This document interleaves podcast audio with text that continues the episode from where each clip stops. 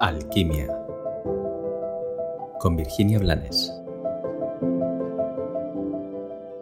Hola, gracias por regalarte un día más este breve espacio, este breve tiempo de reflexión, de intimidad contigo. Hace mucho tiempo escuché la famosa frase de Rumi, una de tantas, en la que decía que la herida es el lugar por donde entra la luz. Y hace muchos años que me dedico en mis retiros a trabajar la conciencia de nuestras heridas para primero aceptarlas y después, en la medida de lo posible, sanarlas. Y hace esos mismos años que a menudo me encuentro con personas con el corazón completamente cerrado, con una mente grande, un poco distópica y muy controladora. ¿Por qué te hablo de esto? Porque hoy reflexionaba en el amor como tantas veces y en, en cómo pensamos, al menos durante un tiempo en nuestra vida, que cuando encontremos el amor de pareja, va a ser perfecto, va a ser para siempre.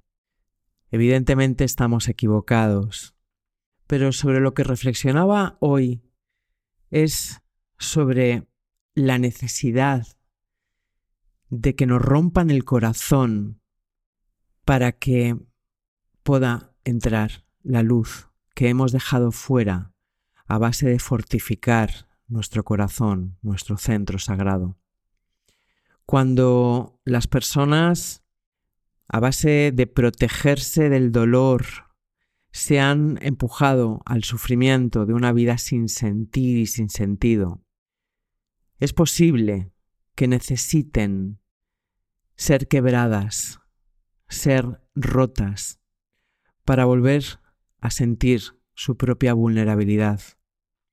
Porque cuando estoy a la defensiva, cuando estoy intentando controlar, cuando estoy haciéndome el fuerte o la fuerte, como si nada me afectara, me estoy alejando completamente de mí, de mi propósito y del sentido de mi travesía.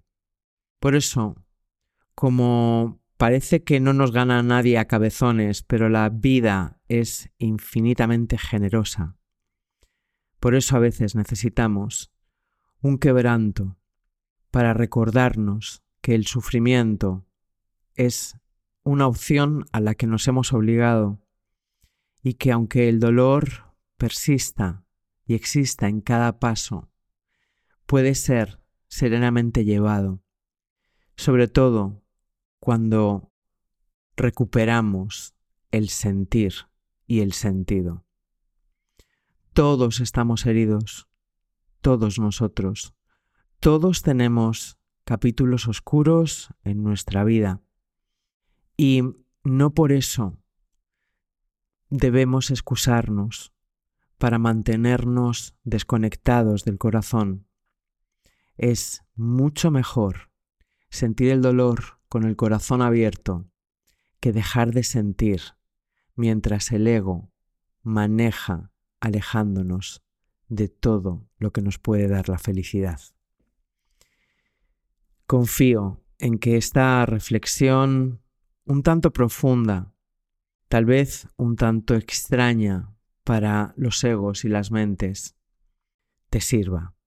Por supuesto, no estoy diciendo que tengamos que dañar, no estoy diciendo que tengamos que ser dañados, pero a veces sí necesitamos que un movimiento externo nos haga conscientes del daño que nos estamos haciendo a nosotros mismos. Como siempre, te deseo que tengas un maravilloso y bendecido día lleno de ti.